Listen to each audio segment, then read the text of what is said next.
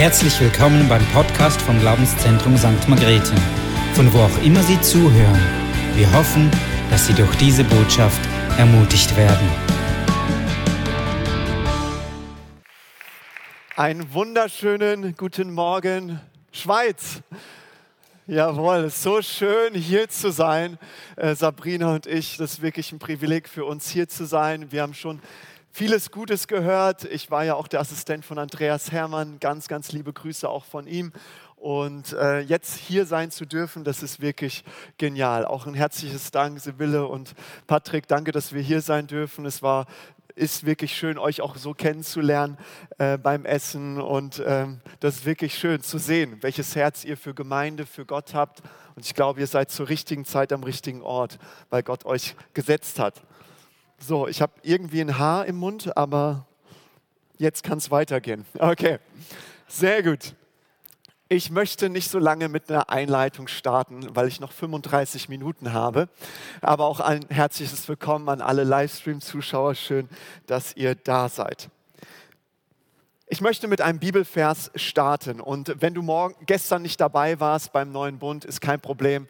Wir steigen heute auch ein in einen Bibeltext. Ähm, wenn wir predigen, ist es immer der neue Bund. Und von daher kannst du auch so mit einsteigen. In Johannes 10, Vers 10 spricht Jesus. Der Dieb kommt nur, um die Schafe zu stehlen, um zu schlachten und um Verderben zu bringen. Ich aber bin gekommen, um ihnen Leben zu bringen, Leben in ganzer Fülle. Amen.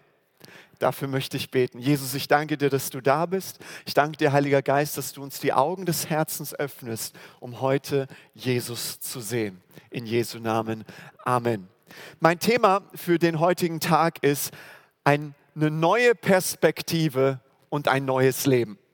Ich glaube, wenn wir eine Perspektive bekommen, wer dieser Gott ist, der uns liebt, werden wir eine neue Perspektive über unsere Situation, über unser Leben entdecken, aber auch über uns selbst. Und diese Perspektive wird unser Leben verändern. Und das hat alles mit Johannes 10, Vers 10 zu tun. Häufig können wir sagen, was in unserem Leben gerade nicht gut läuft, oder? Besonders wir als Deutsche, also wo wir herkommen, ich weiß nicht, bei euch in der Schweiz ist es mit Sicherheit anders.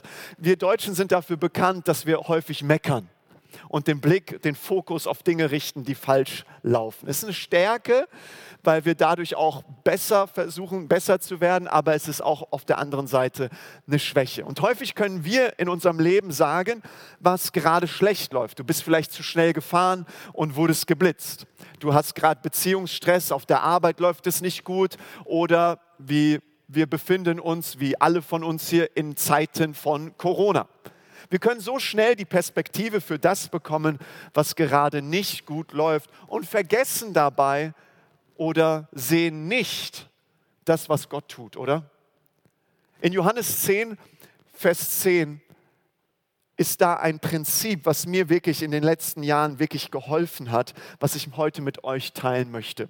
Wenn du wissen willst, was Gott in deinem Leben tut, manchmal verpassen wir es, manchmal sehen wir es nicht, manchmal ist unsere Perspektive auf irgendetwas anderes, was nicht gerade gut läuft. Wenn du wissen willst, was Gott in deinem Leben tut, schau auf das, was der Feind tut und dreh es einfach um. Und du entdeckst, was Gott im Verborgenen gerade tut.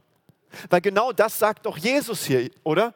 Der Dieb kommt, um zu stehlen, zu schlachten, um umzubringen. Der Dieb ist schlecht.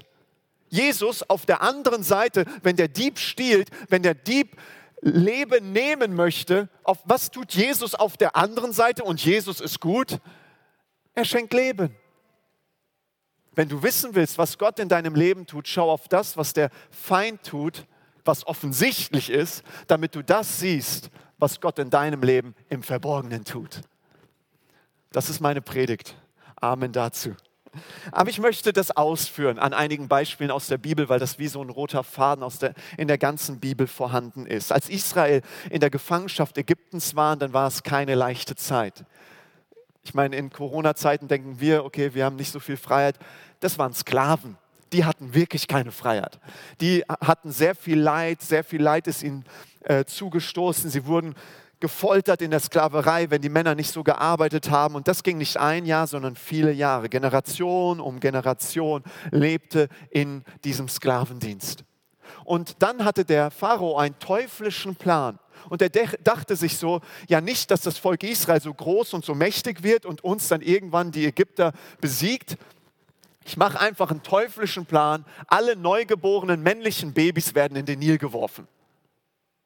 Das ist eine Katastrophe. Wir können uns gar nicht vorstellen, was das für ein Leid, was das für ein Verderben wirklich ist.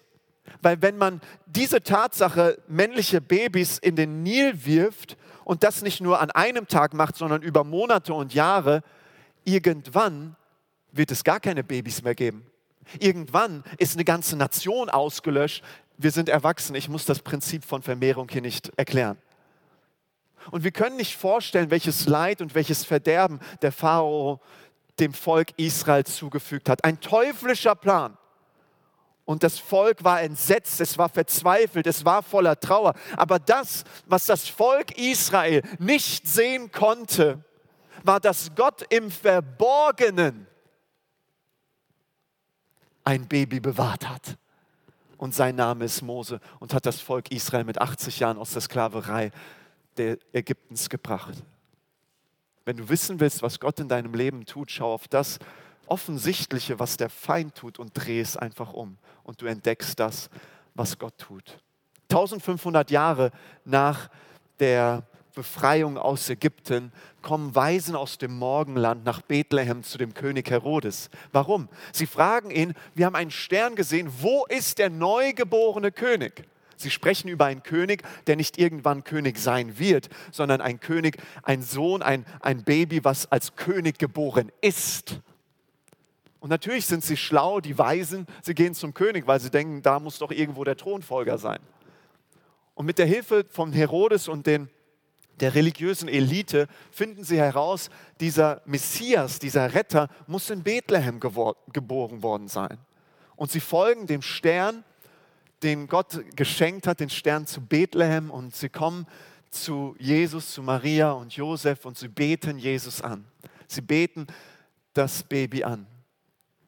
Gott sagt den Weisen aus dem Morgenland, geht nicht zurück zu Herodes, weil wenn ihr ihm den Standort mitteilt, dann wird er das Baby umbringen und deswegen macht es nicht. Und sie gehen weg und Herodes merkt nach einer Zeit, irgendwo wurde er betrogen und aus Eifersucht, aus äh, aus Angst, dass er den Königsthron verliert, macht er einen Plan, einen teuflischen Plan. Er sagt nämlich, alle Babys bis zwei Jahre müssen in Bethlehem und in der Umgebung umgebracht werden. Ein teuflischer Plan. Und genau das führen sie auch aus. Was für ein Leid, was für eine Trauer, was für eine Verzweiflung, wenn neugeborene Babys herausgerissen werden aus den Armen der Mutter und umgebracht werden. Die Trauer, das Entsetzen war groß im Volk Israel. Aber das, was Israel nicht gesehen hat und nicht sehen konnte, war, dass Gott im Verborgenen den Retter der Welt, Jesus Christus, uns geschenkt hat. Wenn du wissen willst, was Gott in deinem Leben tut, schau auf das Offensichtliche, was der Feind tut, und dreh das einfach um und du siehst, was Gott tut. Der Psalm 23 ist wohl der Psalm, der, den wir alle kennen. Ich habe jetzt eine Ausgabe, eine Übersetzung gebracht, die ich nicht auswendig kenne, aber lasst uns das doch auch in Zeiten, wo wir den Mundschutz tragen müssen, mal gemeinsam sprechen. Okay, drei, vier. Ein Psalm Davids. Der Herr ist mein Hirte, darum leide ich keinen Mangel. Er bringt mich auf Weideplätze mit saftigem Gras und führt mich zu frischen Wasser, an denen ich ausruhen kann. Er stärkt und erfrischt meine Seele. Er führt mich auf guten Wegen und verbürgt sich dafür mit seinem Namen. Und ob ich schon wanderte im finsteren Tal, fürchte ich mich vor keinem Unglück.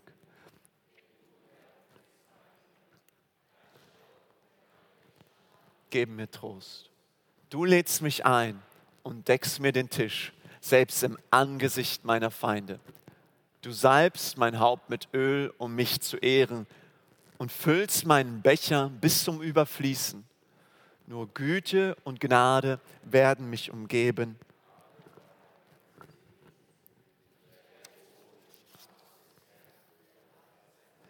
Amen.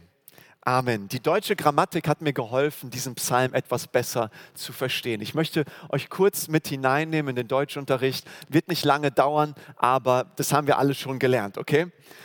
So, Psalm 23. Das, Im Deutschen gibt es ja Verben, das sind Tu-Wörter, gehen, kaufen, laufen, äh, Dinge der Aktion, die man tut. Und ähm, die, die, das Verb hat immer drei Personen, die es im Einzahl und im Plural, in der Mehrzahl gibt. Und auf jeden Fall bezeichnet die erste Person, bezeichnet den Sprecher. Für die erste Person gibt es ein Personalpronomen, was die Person ersetzt. Und die erste Person äh, des Personalpronomen ist im Deutschen das Ich. Genau. Ich singe im Gottesdienst. Die zweite Person bezeichnet nicht den Sprecher, sondern es bezeichnet die Person, mit der man spricht. Und das Personalpronomen ist das Du. Genau, du singst im Gottesdienst. Die dritte Person bezeichnet eine Person oder eine Sache, nicht mit der man spricht, sondern über die man spricht. Und das Personalpronomen ist er, sie, es. Ja? Okay, sehr gut. Er, also Hans oder Gudrun, singt im Gottesdienst. Was für eine herrliche deutsche Sprache. Wahrscheinlich kennt ihr das auch noch. Sehr gut. Okay, was hat das denn mit dem Psalm 23 zu tun? Das möchte ich dir jetzt zeigen. Denn am Anfang benutzt David im Psalm 23 folgende Wörter. Der Herr ist mein Hirte. Er bringt mich auf Weideplätze, er stärkt und erfrischt meine Seele, er führt mich auf Wegen. Also welche Person benutzt David hier? Es ist die dritte Person. Genau, Björn, der Lehrer, weiß Bescheid. Sehr gut.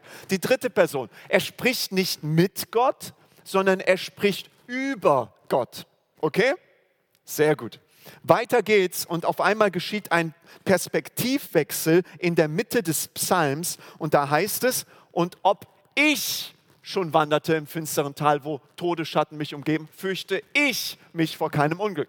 Da bekommt der David spricht auf einmal in der Sprecherperspektive. Das ist die erste Person, das Ich. Und dann geht er weiter und er sagt, denn du Herr bist bei mir. Also ich fürchte mich nicht, denn du Herr bist bei mir. Du lädst mich ein und deckst mir den Tisch, selbst im Angesicht meiner Feinde. Und wir sehen hier einen Unterschied zu der ersten Hälfte des Psalms, wo David über Gott spricht. Und auf einmal ist David in einer Krisensituation, wo er sagt, ich fürchte mich aber nicht, denn du, Herr, bist bei mir. Er spricht nicht mehr über Gott, sondern er spricht mit Gott. Ihr Lieben, das ist Beziehung. Gott ist nicht weit weg sondern Gott, er wird zum Du. In der Krise, in der Herausforderung wird er zum Du. Gott war schon immer da, aber David hat es noch nicht gesehen. Wenn du wissen willst, was Gott in deinem Leben tut, schau auf das, was der Feind im, Verbo äh, im Offensichtlichen tut und du entdeckst das, was Gott in deinem Leben tut. Und ich glaube, dass wir auch heute Morgen eine neue Perspektive bekommen wie David.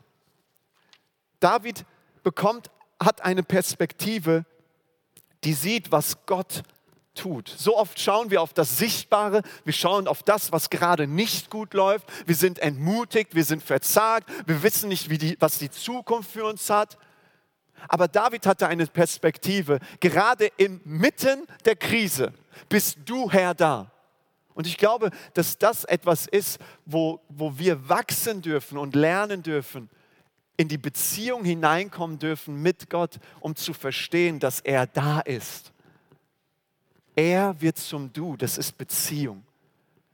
Ja, inmitten von Zeiten von Corona, von Herausforderungen, können wir sehen mit einer Perspektive, die uns das Wort Gottes schenkt, dass Gott trotz unserer Feinde uns einen Tisch deckt, selbst in ihrem Angesicht.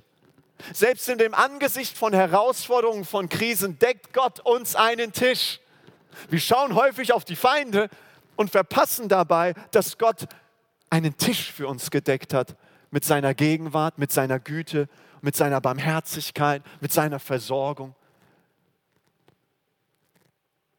Gott tut etwas Wunderbares auch in diesen Zeiten. Ja, die Realität mag vielleicht hart sein, aber ich möchte, dass wir eine neue Perspektive bekommen.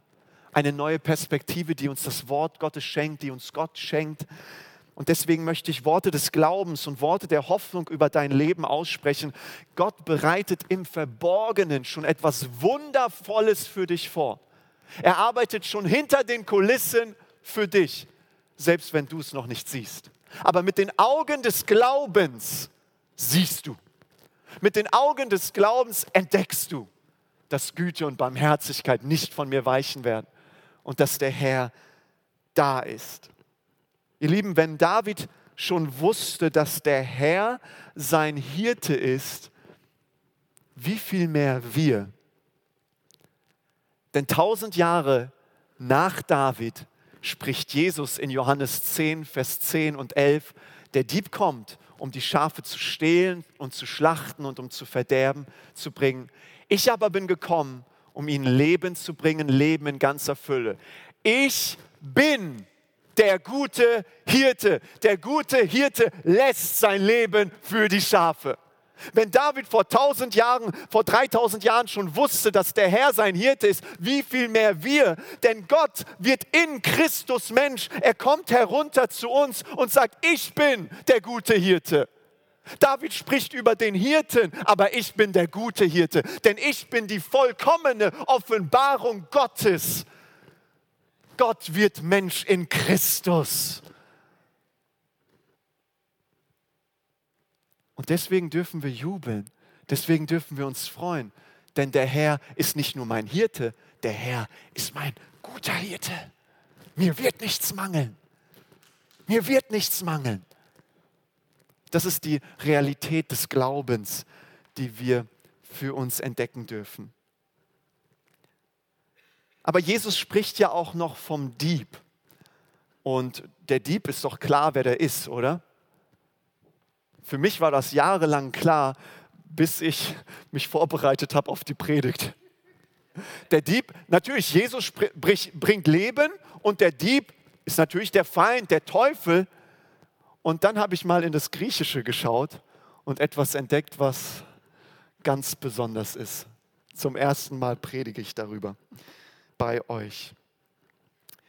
Das griechische Wort für Dieb kommt insgesamt äh, 16 Mal im Neuen Testament vor und davon viermal im Johannesevangelium. Dreimal in Kapitel 10 und einmal in Kapitel 12, wo Judas als der Dieb bezeichnet wird. Und ihr Lieben, 16 Mal, ich habe jede Stelle im Neuen Testament angeguckt, 16 Mal, wo es das Wort Dieb vorkommt, wird es kein einziges Mal auf den Feind Gottes, auf den Teufel verwendet. Kein einziges Mal. Und dennoch ist der Teufel ein Dieb, also der stiehlt, der macht kaputt. Aber im Neuen Testament wird kein einziges Mal der Teufel als Dieb, ähm, als Dieb bezeichnet. Er wird als Betrüger, als Lügner bezeichnet, aber nicht als Dieb. Also was und wer sind diese Diebe? Ist doch interessant, oder? Wer sind diese Diebe, die in unserem Leben rauben wollen, Zerstörung bringen, wenn es nicht der Teufel ist? zumindest in dem Kontext. Ein theologisches Wörterbuch definiert den Begriff Dieb folgendermaßen. Und wenn du die Stellen aus dem Neuen Testament siehst und gerade auch aus dem Johannesevangelium, dann kommst du nämlich genau darauf. Das Wort Dieb wird übertragen auf falsche Lehrer, die sich nicht darum kümmern, Menschen die Wahrheit zu lehren. Stattdessen missbrauchen sie das Vertrauen der Menschen für ihren eigenen Vorteil. Wenn du im Kontext von Johannes 10 diese Stelle liest über den Dieb, dann entdeckst du, ja, was war denn in Johannes 9? Oh, die Pharisäer, die Jesus ablehnen. Oh, in Johannes 8, die Pharisäer, die dem Volk sagen, nee, ihr dürft nicht an diesen Jesus glauben. Sie waren die Diebe, die ihr Lehren gebracht haben. Es ging ihnen nicht um das Wohl der Schafe, sondern um die Wolle. Ja, es ging ihnen vielmehr um sich selbst, um sich selbst zu rühmen, zu zeigen, wer sie sind. Und, und als ich diese Bibelstelle und diese Wahrheit Gott mir so gezeigt hat, dann wurde es auf einmal für mich klar. Denn in Jeremia 23, und da möchte ich dir ganz kurz den Kontext sagen, in Jeremia 23, beziehungsweise der Prophet Jeremia lebt in einer Zeit kurz bevor das, das Weltreich Babylon ähm, äh, Jerusalem einnimmt und komplett zerstört und der Tempel zerstört wird. Und das Problem war, wer war das Problem? Es waren die Hirten. Die Hirten waren das Problem. Und wer sind die Hirten? In der damaligen Zeit die religiöse Leiterschaft, der König, äh, die Hirten. Und da springen wir mal ein ähm, in den Kontext kurz bevor Jerusalem zerstört wird. Welche Botschaft spricht Gott zu den Hirten, die über das Volk, den Schafen, weiden und sie hüten sollen? In Jeremia 23, Vers 1. Wehe den Hirten, die die Herde meiner Weide umkommen lassen. Umkommen. Der Dieb kommt, um zu stehlen, zu schlachten und umzubringen und zerstreuen, spricht der Herr. Darum so spricht der Herr, der Gott Israels, über die Hirten, die mein Volk weiden. Ihr habt meine Herde zerstreut und verstoßen und nicht nach ihr gesehen.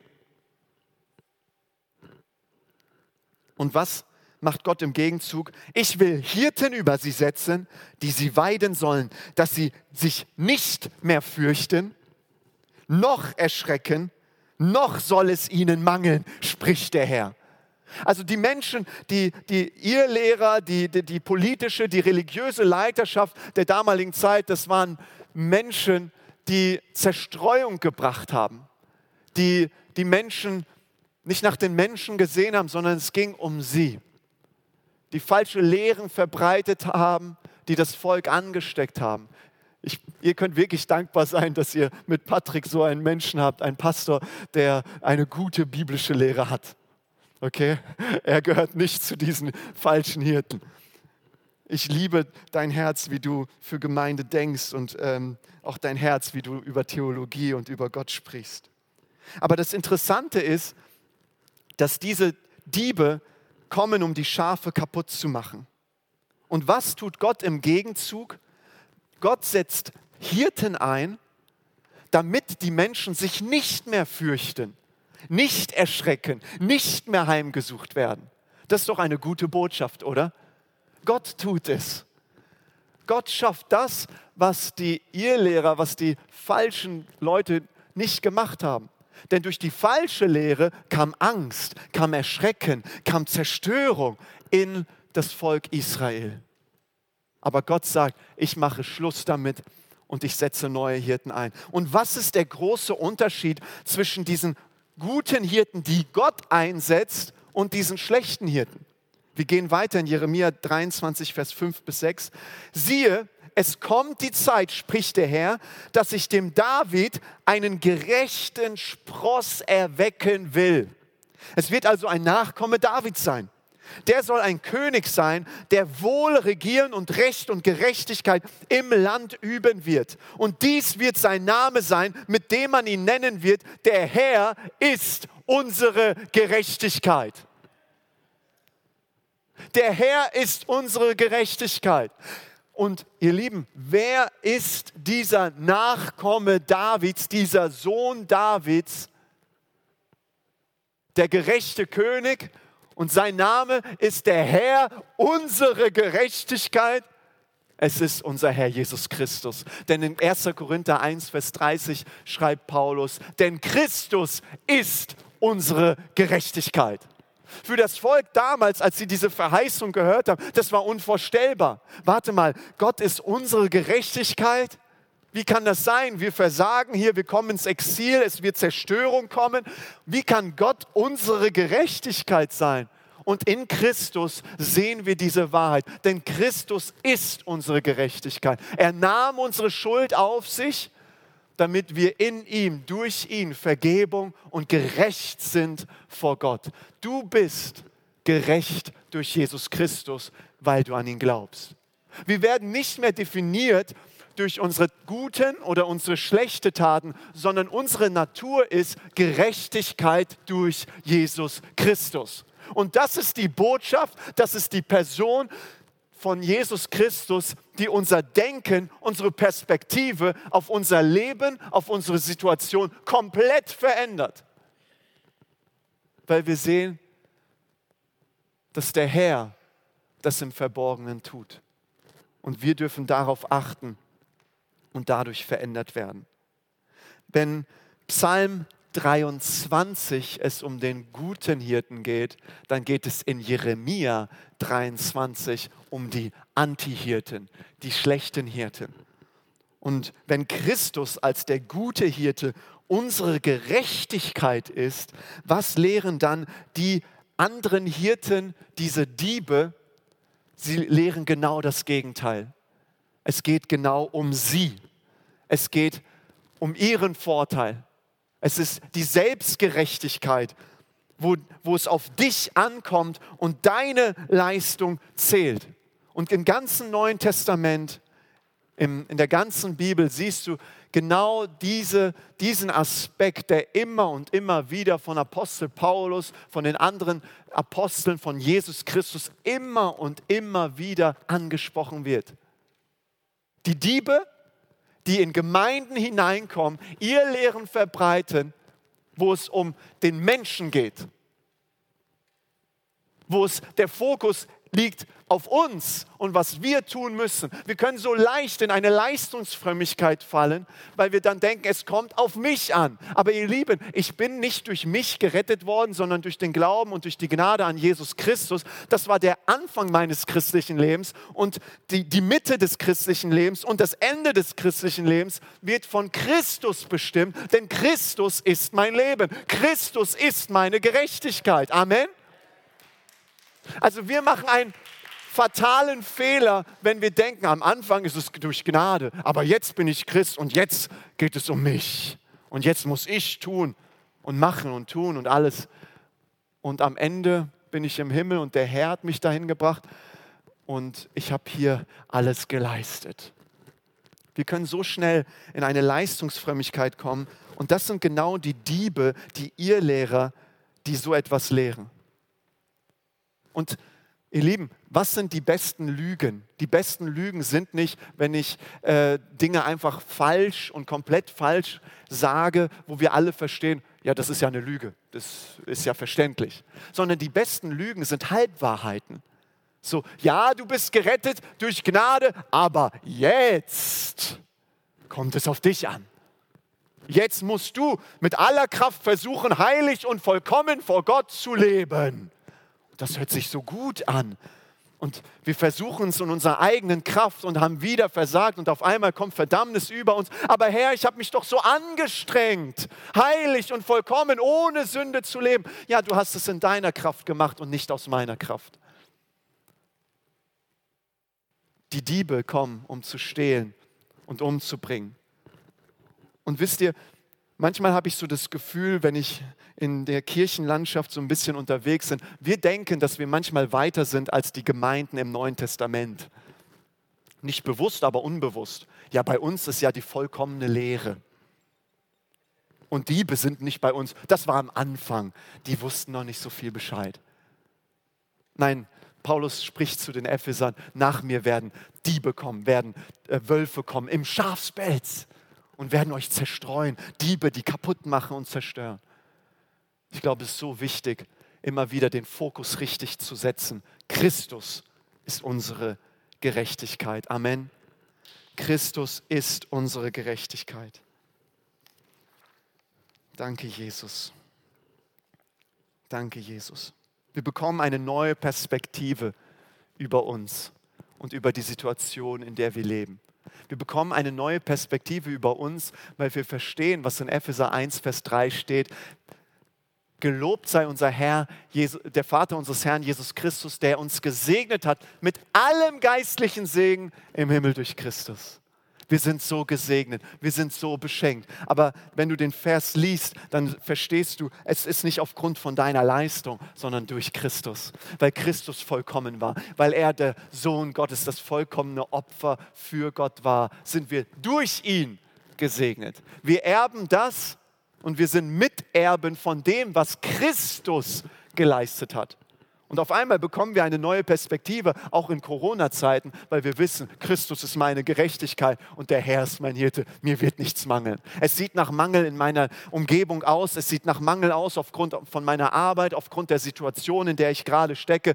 Aber lasst, wir dürfen uns nicht belügen lassen von den Umständen.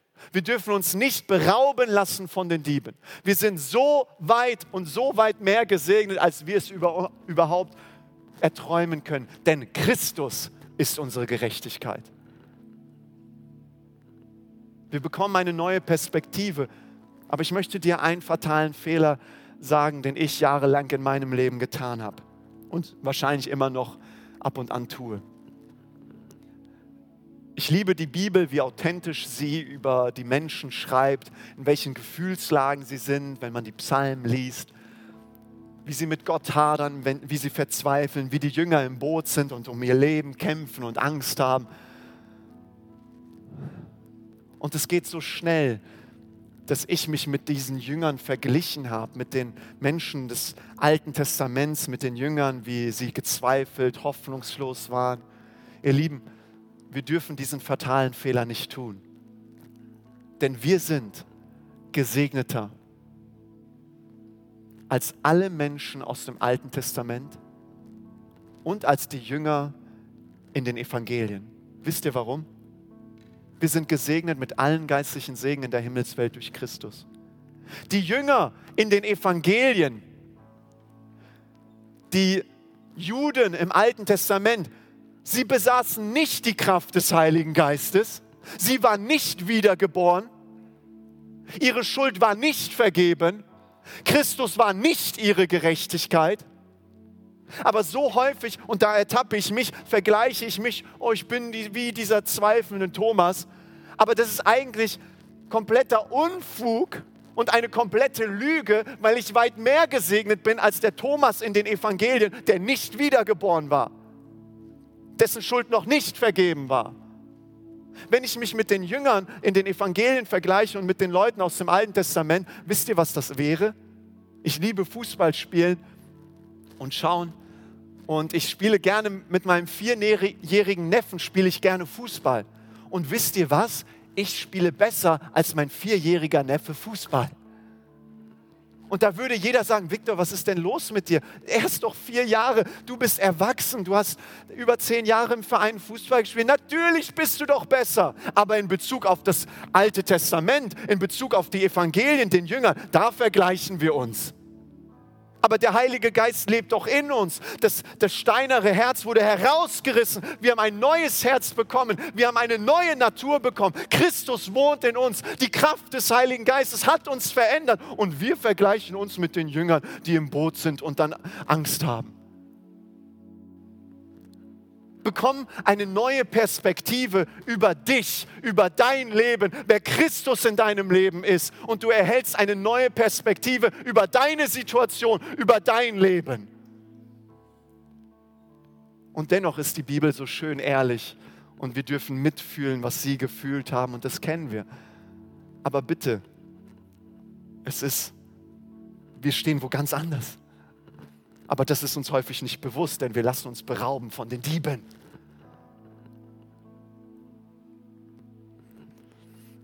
Ich war schon vor einigen Jahren schon ein paar Mal auf der Insel Langeoog und, und äh, das ist eine Nordseeinsel, richtig schön. Und wir hatten da so einen Ausflug, wir sind Katamaran gefahren. Katamaran, das ist, ich kenne mich gar nicht aus, das ist irgendwie sowas wie so ein Boot. Und ähm, mit dem Boot sind wir dann gefahren und der Captain hat gesagt, Viktor, geh du doch mal ans Steuerrad und fahr geradeaus. Und für mich war es so, der ich keine Ahnung habe, äh, vorne ist Wasser, links ist Wasser, rechts ist Wasser, hinter mir ist Wasser. Wie kann ich geradeaus fahren? Ich, wie soll ich geradeaus fahren? Ich weiß nicht, wie es geht. Und er so, Viktor, ganz einfach, siehst du diesen Leuchtturm da hinten am Horizont? Ich so, ja, steuer auf den zu und wir kommen ans Ziel an. Und für mich so gesagt, getan, ich habe es geschafft, wir sind, ich bin gerade ausgefahren, sonst würdet ihr immer noch von einem Pastor lesen, der auf der Nordseeinsel irgendwie auf dem Wasser umhertreibt und ich wäre das gewesen. Gott sei Dank habe ich den Leuchtturm, diesen Wasserturm oder was das auch war, gesehen. Und es war vielleicht ein paar Stunden danach, vielleicht auch ein paar Tage danach, dass Gott etwas in mein Herz vor ein paar Jahren gelegt hat, was ich nie wieder vergessen habe. Was sich eingebrannt hat in meinem Herzen und worum ich bete, dass der Heilige Geist das einbrennt in deinem Herzen. Und Gott hat zu mir gesprochen, ganz tief in mein Herz, Viktor, du brauchst in deinem Leben einen Fixpunkt. Und für mich war es klar, ja stimmt, ich hatte da auch den Fixpunkt, den, den Leuchtturm und deswegen kam ich ans Ziel an. Gott sprach, du brauchst in deinem Leben eine Konstante, du brauchst in deinem Leben einen Fixpunkt. Und diese Konstante in deinem Leben, Viktor, ist nicht deine Liebe zu mir, sondern meine Liebe zu dir. Die Konstante, der Fokus,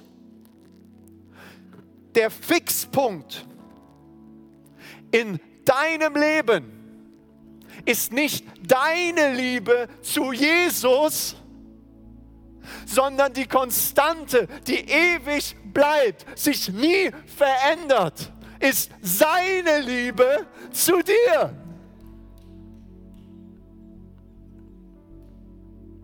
Aber ich habe so viele Christen in meinem Leben schon gesehen und erlebt und ich war auch eine lange Zeit so ein Typ. Ich habe immer nur auf mich geschaut. Und am Sonntag war alles gut und dann am Montag, Dienstag und ich schaue immer auf mich und da habe ich wieder versagt und da ich, äh, da war ich nicht vollkommen, da war ich nicht so gehorsam, dort habe ich, Gott, was ist hier los? Und mein Blick war die ganze Zeit nur auf mich.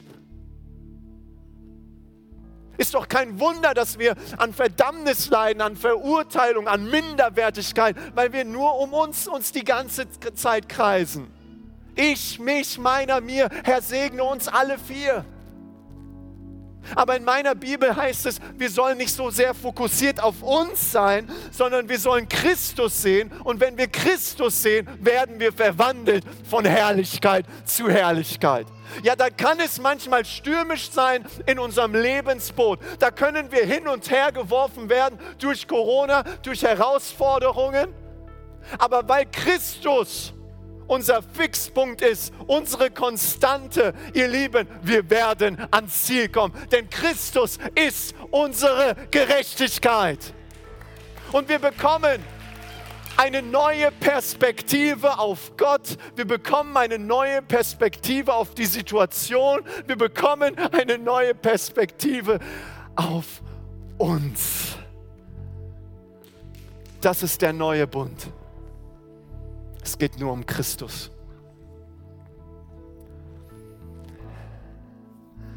Und ich möchte dich heute Morgen einladen, wenn du heute Morgen hier bist oder auch vielleicht am Livestream und sagst, ich kenne diesen Gott noch nicht. Ich weiß nicht, ob meine Schuld vergeben ist. Dann möchte ich dir diese Einladung aussprechen, weil Christus dich liebt. Du glaubst vielleicht noch nicht an Gott, aber er glaubt an dich. Und während wir unsere Augen geschlossen haben und niemand nach links oder rechts guckt, weil es ein Moment der Privatsphäre ist, möchte ich dich fragen, möchtest du heute Ja sagen zu Jesus? Möchtest du, dass er dir deine Schuld vergibt, dass du ein Kind Gottes wirst? Dann heb doch einfach kurz deine Hand, damit ich sehen kann, mit wem ich beten kann. Dankeschön. Ist noch jemand hier, der sagt, ich möchte heute ein Kind Gottes werden? Ich möchte heute meinen Herrn und Retter annehmen, Jesus Christus, der für meine Schuld gestorben ist. Ihr dürft eure Hände herunternehmen. Wir wollen gemeinsam als Glaubenszentrum wollen wir ein Gebet sprechen, was diese Person mit Gott verbindet. Es ist kein magisches Gebet, sondern es ist ein Ausdruck unseres Herzens. Und lasst uns einfach gemeinsam sprechen. Himmlischer Vater, danke für dein einzigartiges Geschenk. Danke für Jesus Christus, der für meine Schuld gestorben und auferstanden ist von den Toten. Deswegen bitte ich dich, komm in mein Leben, vergib mir all meine Schuld, reinige du mich, erfülle mich mit dem Heiligen Geist. Von nun an bin ich dein Kind und du bist mein himmlischer Vater. In Jesu Namen. Amen. Da ist eine Party im Himmel, weil Menschen Ja gesagt haben zu Jesus Christus. Herzlich willkommen in der Familie Gottes. Ich möchte dich ermutigen, ob du hier vor Ort Ja gesagt hast oder im Livestream, sei in den kommenden Wochen und Monaten wirklich Teil dieser Gemeinde, sei Teil dieser Menschen, es sind wunderbare Menschen hier, damit du wachsen kannst, diesen Gott kennenlernst, der dich so sehr liebt, um wachsen zu können und auch die Menschen kennenzulernen, die hier sind. Das sind gute Menschen hier im Glaubenszentrum.